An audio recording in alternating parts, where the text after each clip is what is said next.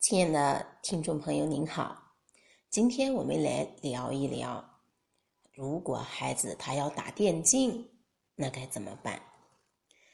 想必这是很多父母非常困惑啊，又很无奈的一个话题，因为您也知道，如果直接去反对他是没有任何用的，对吧？好多父母都和我交流说，此时啊，孩子他就。完全无心学习，一心只想打游戏，啊，你说这不就废了吗？是的呀，啊，因为电竞，啊，它不是一个大众的行业，是吧？啊，就业机会也少，又吃的是青春饭，啊，最主要是当下呀，就特别影响孩子的睡眠，影响他身体健康，看上去呢。就像无所事事、不正经的样子，啊，完全荒荒废了学业。那我们先来分析一下，为什么孩子啊他有这样的想法啊，有这样的打算呢？我们先来找一下原因。呃，其实刚开始啊，孩子他是不太清楚电竞行业的啊。啊，或者说他不知道啊，还可以有这样一条路，啊，可以让他未来走下去。呃，他只不过是说在平时的学习这一块儿，他找不到意义，找不到价值，没有信心，啊，就在他自认为擅长的游戏中去找方向，结果呢？发现自己呀，学习不好也可以有出路啊！关于这个电竞这个出路啊，可能说我们的父母还没有孩子了解的多，我我简单的说一下。嗯，那这个电竞它就是电子竞技啊，指的就是说电子竞技，它是电子游戏比赛。达到竞技层面的一个体育项目啊，是国家啊这个认可的一个项目，运动项目，是一种智力对抗运动。通过这种运动呢，可以锻炼和提高参与者的思维能力、反应能力、四肢协调能力和意志力。啊，还有培养团队精神，啊，它这是一种职业和棋艺，呃等这一类呢，呃，就是非电子游戏比赛是类似的。嗯，如果说这个咱们孩子啊，已经不上学了，成天在家里边儿啊，就梦想这些。啊，并且和您的关系非常僵了，您确实引导不了，您就想带他出来接受呃名师的一些指引，啊，也出不来，啊，那这个时候啊，啊，我建议啊，您就去找相关训练的地方去训练训练啊，啊，孩子走着走着这条路，他就会发现并不是那么简单的。当然，您说，哎呀，这这这不是很。荒废了这一段时间就荒废了孩子吗？因为您在家里边僵着也是在荒废，还不如让他去经历经历，早经历早走出来。你说是不是呢？如果说我们的孩子他还在上学，啊，只是说也在想着，呃，将来可以做这个打电竞，嗯，但是他也还想着文化课的学习。那我们父母啊，啊就要学习一些引导孩子的方法。我今天简单的讲一些。呃，首先，我们父母要先清楚一点，孩子他这个有这个想法是先沉迷于游戏的，对吧？啊，有做电竞运动员的想法是大部分，哎，孩子他因为对现实不满，比如说。哎，我我这个学习就不好吗？大家都在期待我学习要学习什么样子，呃，我是有压力的，我就学不好，我不是那块料，啊，或者他他对这个学习已经失去了信心，不是说孩子他不知道学习的好处，而是他真的呃，他真的在学习上遇到了很多不如意，哎，他想退缩。再或者还有咱们父母的唠叨、指责，是吧？每天盯着孩子，你就不学，怎么怎么样？然后孩子他感受不到价值，感受不到价值，他去哪里找价值呢？去网络里。如果说他没有一个突破口可以去找寻找自己的价值的话，这个孩子他很容易抑郁掉的，啊，他就去网络里寻找。甚至还要向父母证明，我玩游戏我也可以挣很多钱，不用你们管。从一定的意义上来讲呢，是父母助推了孩子的这种行为，让他进入幻想之中。所以，我们父母呢，先要去改变自己以往一些不正确的教育的方式，让孩子感受到自己现实生活中的价值。嗯，呃，这个呢，要。多去学习一些家庭教育的方法。你看，我们为什么曹老师，新育幸福家的创始人曹老师，他在青春期教育孩子这一块儿，为什么大家啊普遍都反映，嗯，曹老师讲的非常落地，呃，实操性强，嗯，就是建议大家多去选择很落地的这样的课程，嗯，我们尽快的去用起来。呃，这是首先我们父母要清楚这个原因这一点。第二个呢，第二个呢，我们要去呃和孩子站到一起，支持孩子的想法。为什么要先支持呢？大部分父母是肯定不支持的，嗯，会会会去打击孩子，呃，这个怎么不好？啊，然后给孩子讲一大堆道理，讲道理没办那没关系。我们讲道理，想要让这个道理对孩子有用，一定是先让你要先让孩子他愿意去听，怎么愿意去听？先支持孩子。啊，那我们就说，当孩子他有这个想法，告诉你，我们说这个，呃，好啊，孩子，你有想法。这就非常好，一人因梦想而伟大嘛，把曹老师的话用一用啊。人因梦想而伟大，你有自己努力的方向，这个太可贵了。先有了目标，我们才有可能达到，对不对？嗯，如果说我们直接反对，那孩子他肯定就以后就不和你交流，他该干啥他还干啥，对不对？嗯。我们先支持孩子，之后你说好啊，我们全力，爸爸妈妈全力支持你。我们去探索一下，怎样才能成为这样的人。然后啊，你就，哎，中间隔一段时间，先别说这个事儿。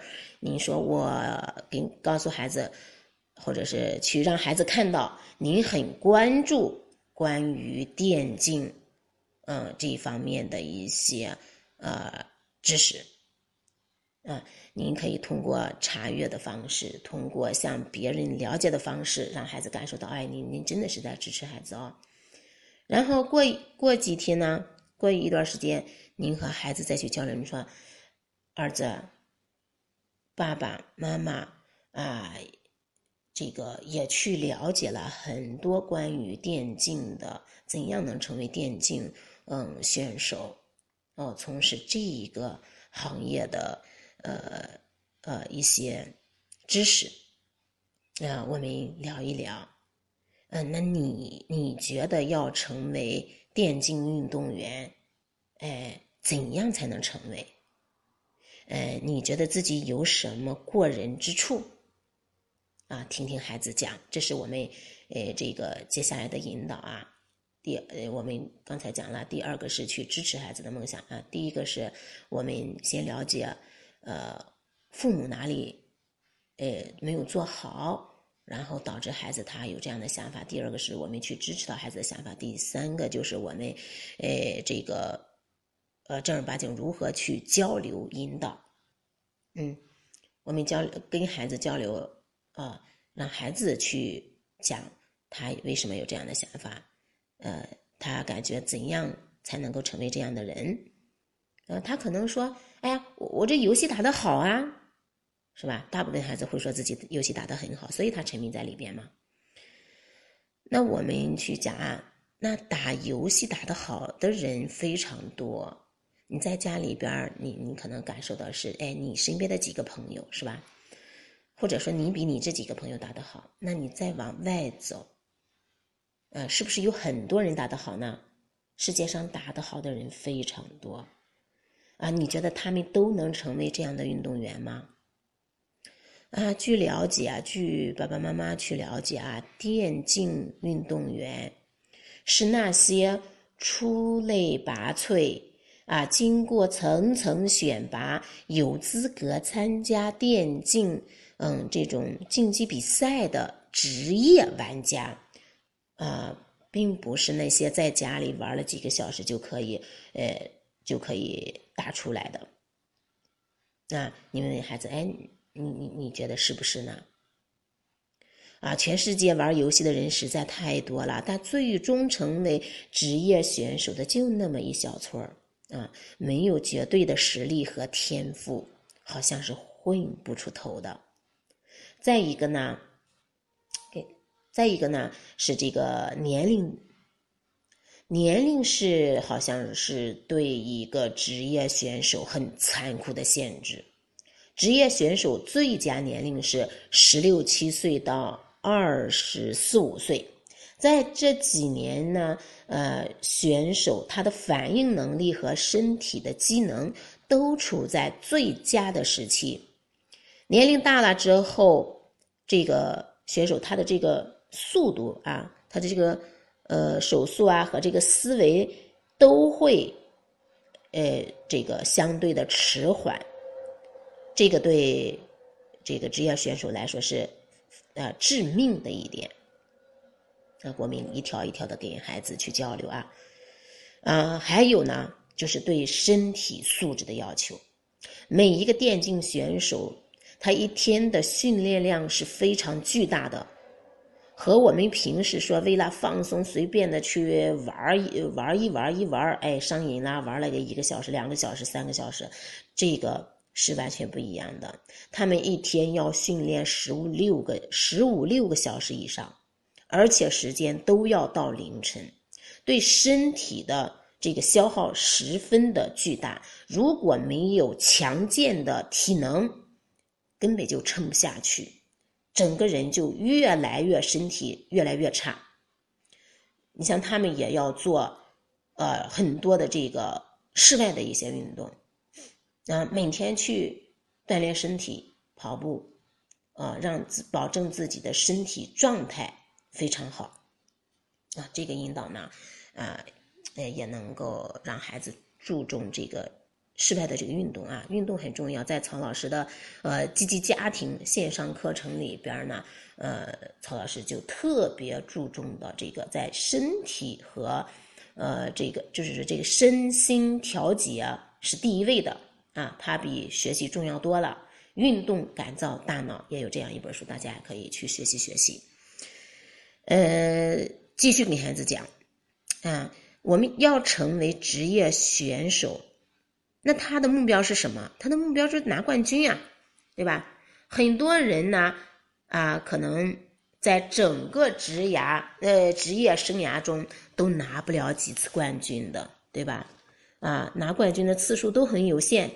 我们把我我我们要呃成为啊这个，我们有有有这个把握能成为全国的佼佼者吗？啊，这个好像这是非常难的一件事。第五个，那呃，继续跟孩子讲理讲这个交流这个意见啊。再一个是我们要有强大的心脏和良好的抗压能力。哎，因为赛事非常激烈呀，啊，那这个赛事他又没有长胜冠军，如果失败了或者失误了。你很容易引起观众和粉丝的质疑，嗯，最后我们再问孩子：你觉得达到这个梦想容易吗？嗯，啊，然后让把这个问题抛给孩子，让孩子去思考。嗯，再过一段时间再和孩子交流，孩子他去思考这个问题。这个过一段时间我们再交流什么呀？如果我们想成为这个行业的一个佼佼佼佼者，身边的朋友中呢，啊，您肯定都是非常优秀的，是吧？我们那个时候需不需要自身都有很高的素养呢？需不需要有很深的文化底蕴呢？啊，你觉得当下学习提升自己的素养有没有必要呢？嗯，隔一段时间交流一些问题，让孩子再继续思考。嗯，这个孩子他会一点一点去参考，或者咱们可以把前面的理由啊。隔一段时间和孩子交流一个，隔一段时间交流一个，让孩子感觉到我我我有这个想法，似乎有点不可取。嗯，最后的交往我们会交流到孩子的这个学业上，落下学业。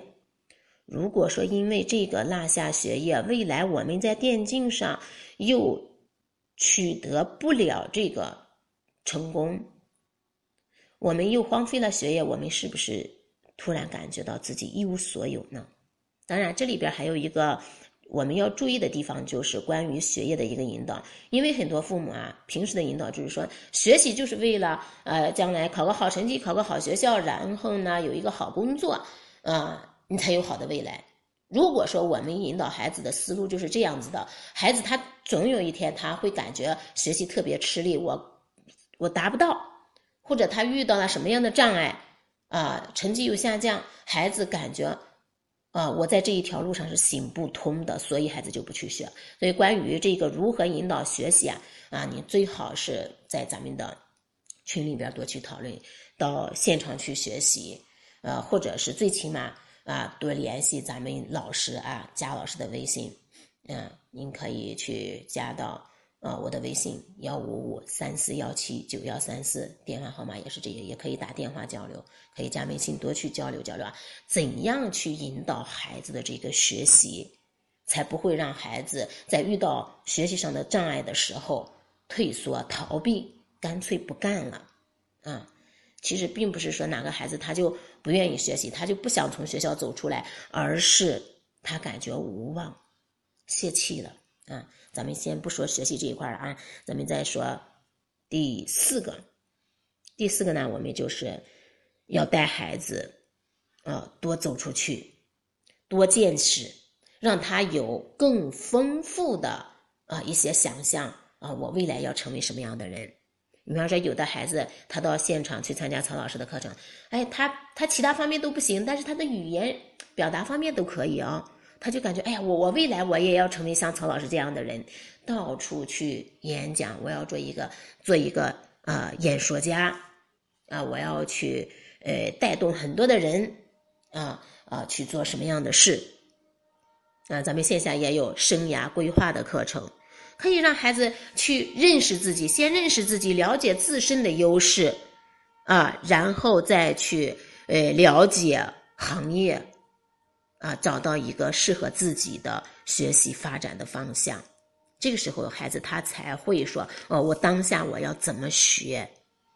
嗯，在日后的话，我们就是去扬长避短，并且在这个专业人士的指导下的话，孩子他愿意听。比方说，我们父母告诉孩子说：“你要好好学。”他听不进去，天天听烦了，听腻了，你也给不出他什么呃高端呃。呃，这个高大上的一些观点，那专业人士就不一样了。孩子听专业人士的讲解，他说：“哎，他是成功人士哦，成功人士也在讲，呃，要好好学习。学习中，如果说成功人士他也遇到过学习上的迷茫，啊，他是怎么走出来的？那孩子他就乐意听，对吧？嗯，所以说，新域幸福家创始人曹志涛老师呢，他就帮助到了太多的孩子。找到了自己发展想要的一个方向，可能说当下他真的学习不怎么样，但是他就找到了自身的优势，从自身的优势找到了学习的动力。嗯，所以说我们不管是自身还是孩子，都有必要走出去，尤其是青春期孩子啊，啊，他对父母和老师的这个呃，这这这个质疑大大增加啊，挑战啊老师父母的权威，很特别认同同伴儿外界人的引导，所以我们要一定要带孩子走出来。首先，我们父母要走出来，认识到、学习到，好吧？好，今天的这一讲呢，就到这里。呃，欢迎大家在评论区呢，啊，多去讨论这样的话题。